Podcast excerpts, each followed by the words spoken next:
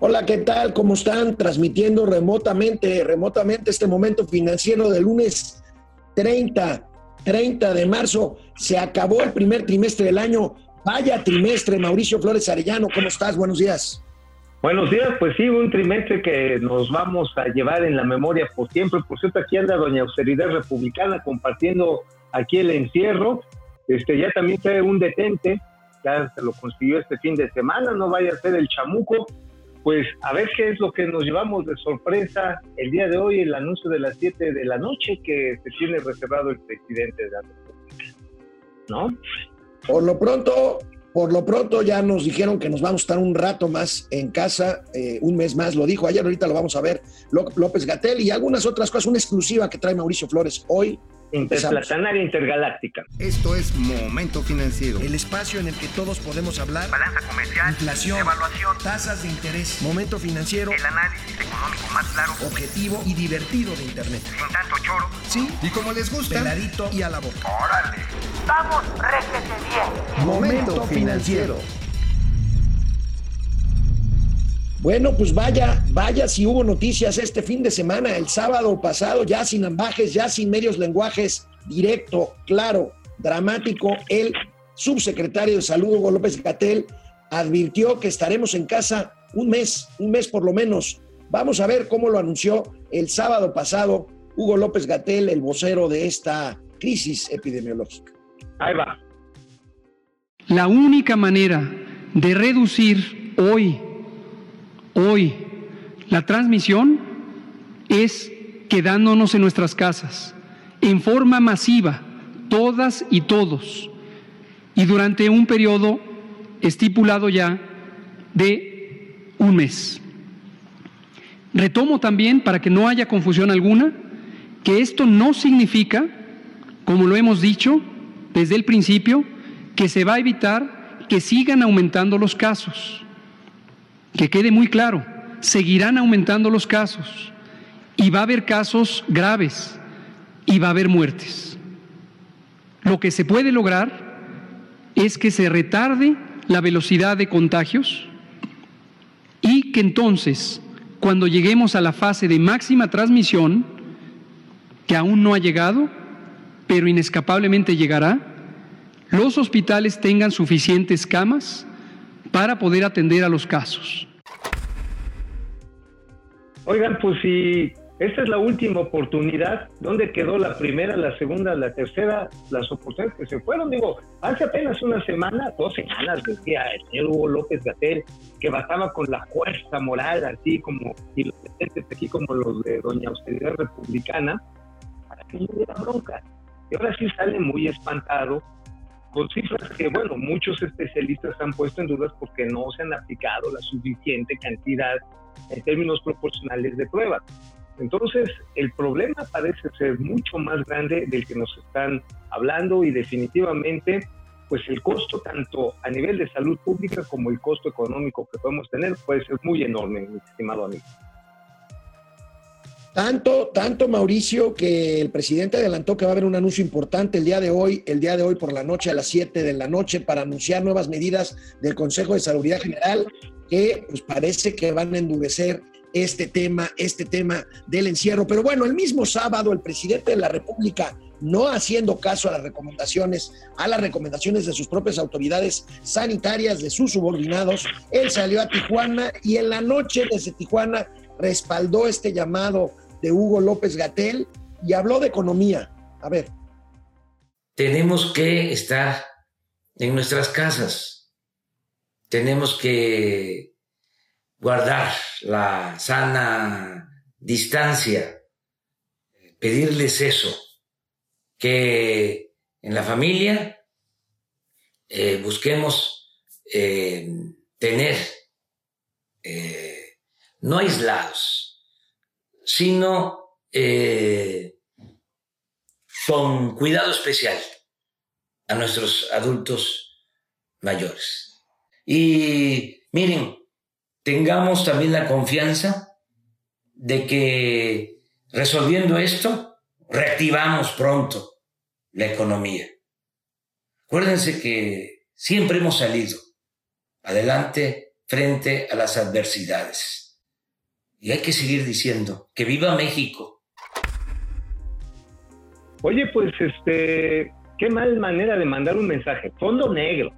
Ajá. Arrinconadito el presidente, este, encorvado. O sea, el mensaje corporal, pues no es muy alentador. Y precisamente hablando en materia económica, precisamente, amigo, pues tampoco fueron los mensajes reiteradamente de que no va a haber apoyo fiscal a las grandes empresas, pues por una visión básicamente ideológica, amigo, y además programática, porque están pensando pues que solamente repartir 10 mil pesos entre un millón de pequeñas empresas es lo que va a salvar el conjunto de la economía. Como diría Tom Hanks, mi querísimo Alejandro, Houston, we have a problem. Oiga, problema, ahorita vamos a hablar de, de, esto precisamente, pero bueno, hoy en la mañana, hoy en la mañana, amigo, el presidente, el presidente de la República presumió que Estados Unidos nos copió el modelo de las transferencias sociales a la población sin intermediarios. Trump nos copió. A ver, vamos a ver, ¿qué copió?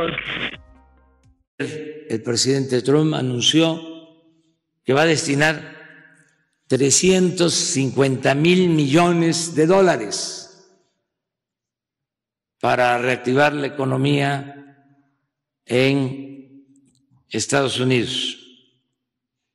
Y me llamó la atención el que todo ese dinero lo van a entregar de manera directa a la gente, sin intermediarios directo a las familias. Esto es muy importante porque el modelo es eh, nuestro. Desde luego no cobramos derecho de autor, este, pero nos da gusto que lo que se está haciendo aquí se aplique a nivel mundial. ¿Qué decían los conservadores aquí? Populismo, paternalismo, cómo entregar dinero, repartir eh, recursos de manera directa.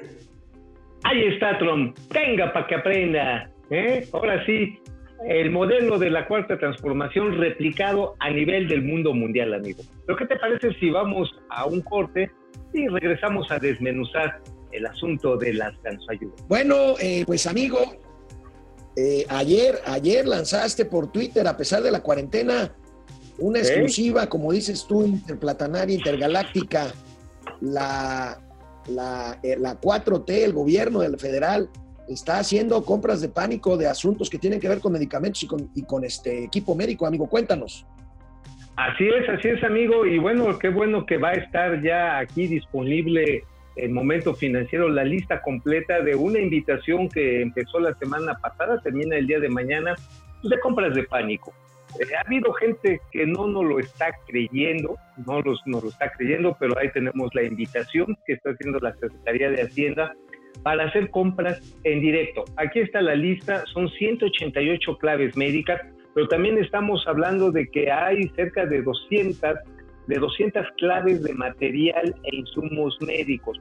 ¿Cuánto suma todo esto? Bueno, en medicamentos son 95 millones de piezas. Ahí hay en esa lista, hay desde antibióticos, hay antivirales, hay medicamentos para, para tratamientos más específicos como el cáncer, pero básicamente podemos decir que se trata de todo lo que no se compró el año pasado. Estamos llegando al precio que sea, a como sea, con quien sea. Eso sí es una compra de pánico. Algunos amigos Amlover este, se molestaron mucho por esto que subimos ayer. Y pues, este, pues ni modo, con la pena, pero los 6 mil millones de pesos que se ahorraron en la lucha contra la corrupción, en la compra de medicamentos, pues se va a ir aquí y hasta nos va a faltar lana, mi queridísimo amigo. Bueno, pues esta es una nota importante. Seguramente también, aparte de que están comprando caro, comprarán sin licitación de por medio, amigos. Serán compras directas, ¿no? Sí, efectivamente son adquisiciones directas, son lo que le llaman negociaciones tete a tete, se ven entre ellos, se van al oscurito. Eh, obviamente aquí el problema es que se vayan a adquirir sin las suficientes, sin las suficientes medidas de regulación sanitaria. Ya nos pasó con el sarampión y aquí lo adelantamos. Viene la bronca del sarampión. Siguen aumentando los casos y la razón es muy sencilla. El gobierno mexicano dijo que no le iba a comprar a los malditos neoliberales, corruptos, conservadores y todo lo demás laboratorios mexicanos y fue y lo compró a la India. Lo compraron en la India y la vacuna no sirvió. Y hoy tenemos un ascenso, como habíamos visto en décadas, de los casos de sarampión. Entonces, compras de pánico, organizadas pues como Dios les ha dado a entender, después de haber desmontado el sistema de salud y a través concentrándolos de una cosa que se llama Insabi, híjoles amigos, si está de pronóstico reservado, lo que vaya a resultar de eso. ¿eh? Bueno, amigo, y seguramente leíste, leíste el día de hoy en el periódico Universal un artículo, un artículo duro, durísimo, de quien fuera el primer secretario de Hacienda del gobierno de Andrés Manuel López Obrador, el doctor Carlos Ursúa, publica hoy en el periódico El Universal una nota en donde él dice, siendo exsecretario de Hacienda, lo que nosotros hemos venido diciendo aquí, Mauricio, no existe el famoso fondo de ahorro de recursos provenientes de la austeridad y de la, eh, y de la lucha contra la corrupción. Este es un duro golpe, es un duro artículo, amigo. Tenemos ahí la imagen de la portada porque creo que vale la pena pues tomar en cuenta. Ah, aquí está. Aquí está. Bueno, el presidente, ustedes recordarán, dijo que había 400 mil millones de varos dispuestos ahora sí que para la changa que se requisiera. Pero aquí el asunto, y eso es lo que más me llama la atención, es hasta dónde los fideicomisos, porque por ejemplo, hoy el Excelsior hace un conteo de algunos fideicomisos que se tienen ahí, dice que hay como 550 mil millones de pesos.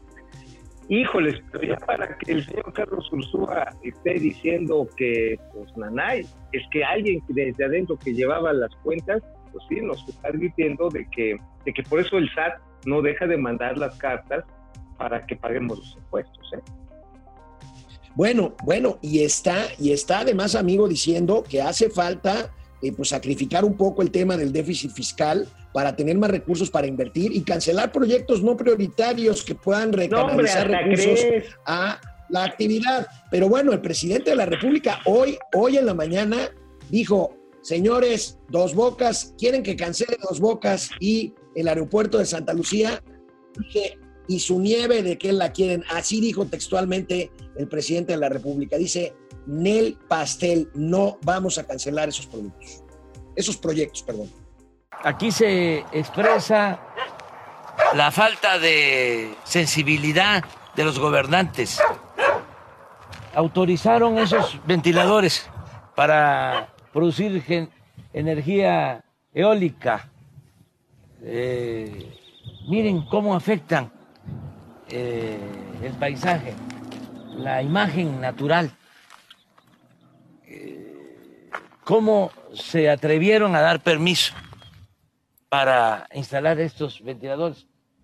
Eh, pueden decir que se genera energía eléctrica, muy poco. Además, son negocios privados porque se tiene que subsidiar a estas empresas. Son de las tranzas que se hacían en el periodo neoliberal.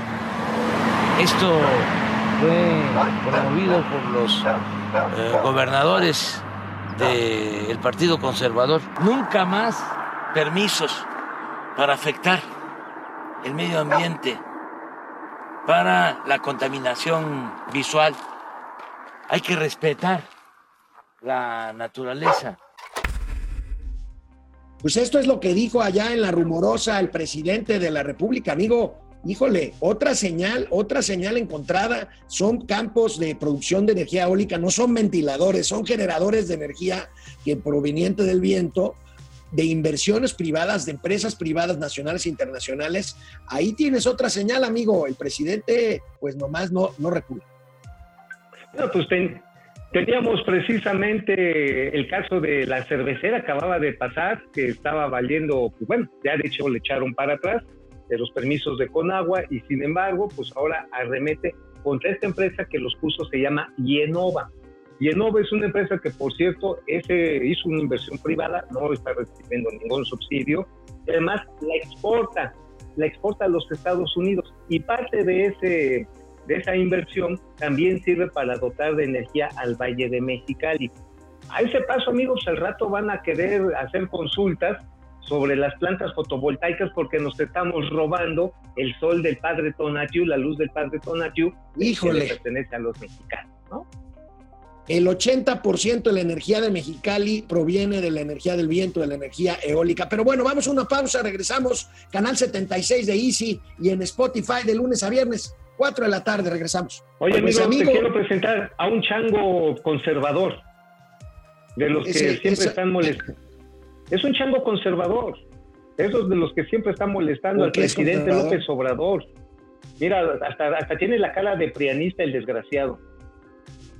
¿Eh? Pero bueno, Bueno, vamos, a pasar lista, que no hemos pasar lista, amigo. Ay- Ayúdame, ayúdame Viene, viene, a pasar viene. lista. Por ahí está Eva Ahí Jaimes tenemos. desde Houston, Héctor Gerardo Ah. Trejo, eh, aquí para cuando me entreguen esta beca. Bueno, no sé a qué se refiere, pero bueno, a ver, ¿qué más tienes, amigo? Ah, bueno, también tenemos a Fernando Rangel, buenos días. Y también está Mateo Vaso. Bueno, tenemos a bastantes amigos. Héctor Gerardo Trejo, el depredador mercenario, que no falta nunca. Saludos como siempre. Y parece que ya le he hecho el ojo para cancelar a las energías limpias, se refiere al presidente López Obrador. Y por supuesto también Eric Huerta, que nos dice que en Estados Unidos, híjole, eh, por desempleo les dará, mira qué buena onda, a por matrimonio 2.500 dólares, más de 500 dólares por hijo de forma directa. Esas sí son becas, esas sí son becas, no son jodederas. ¿eh? Ahí sí hay lana. Pues son como, ¿Aquí cuánto van a dar, son como 50 mil pesos, 3 mil 500 cuando mucho. Bueno, por familia pueden llegar a 8 o 9 mil pesos, pero bueno, el presidente dice que nos copiaron, pero nos copiaron copeteado, como dicen, este, como decía Fox, ¿te acuerdas? Pero copeteadísimo. O sea, digo, estamos hablando de que si son 2.500 más 500 por chamaco, pon tú que pues ya estás hablando de prácticamente 3.500 dólares, estamos hablando de prácticamente 70 mil pesos. Pero bueno, ahí la llevamos, ahí mero mero la llevamos, ya medito, amigos que están conectados aquí a Momento Financiero, pues no pierdan las esperanzas de que algún día la cuarta transformación será realidad. ¿Eh? Entonces, ¿pero ¿qué más este, tenemos, eh, amigo? compa, compa, eh, Ana Cristina Ruiz desde Puebla, Jorge Alberto Torres desde Chiapas, Héctor Gámez, Saludos. saludos, desde Matamoros, Tamaulipas. Y amigo, pues pasemos al siguiente, al siguiente tema. Eh, comentábamos algo la semana pasada sobre la ley esta que quería pasar mientras todos estamos este, entretenidos con el tema del coronavirus y de estas cosas. Napito Gómez Urrutia quería pasar su ley del outsourcing o su contratación o terciarización de la fuerza laboral. Le dieron, le dieron, le dieron palo, amigo. Sí, hombre, ahora sí que, como dirían los clásicos de Twitter, periodicazo en la trompa. Este, andaba muy gallo el senador Napoleón Gómez Urrutia en la Comisión de Trabajo, donde él tiene mayoría, y pues quería convocar a una nueva reunión para que se aprobara nuevamente su propuesta con algunos cambios para pasar inmediatamente a- a- a- al Pleno. Pero resulta, resulta que, este, que el presidente en plena conferencia mañanera dijo, oigan, oigan, oigan, pues no es momento para discutir en este momento si vamos a cambiar o no la figura del outsourcing. Porque amigo, la verdad ahorita en estos momentos, si le mueves ya de por sí a la fragilidad que tiene la permanencia en el trabajo, bueno, iríamos pero volando, iríamos volando a una crisis de desempleo masivo. ¿eh? Tremendo, serio. Bueno, que, Es más- que de por sí, de por sí están calculando, están calculando la pérdida de cientos de miles de empleos por el efecto de la recesión eh, de aquí en adelante, el- lo que resta del año, por el propio tema del coronavirus. Amigo, JP Morgan, decíamos el viernes, eh, calcula un 7% de, de crecimiento del PIB en el año, pero tan solo en el segundo trimestre del año, o sea, abril, mayo y junio, eh, pues una caída del 30%, o sea, una tercera parte del PIB, que es una brutalidad, que implicarían cientos de miles de empleos perdidos, por no decir, por no decir Sí, uno claro. y medio Estamos hablando de que algunos analistas, eh, como por ejemplo mi queridísimo amigo Miguel, eh, eh, este Migueles, Él en el Universal calculaba que este 7% Rubén se podía- Rubén Migueles se podrían estar traduciendo en una pérdida de alrededor de 2 millones de empleos. 2 millones de empleos en todo el año.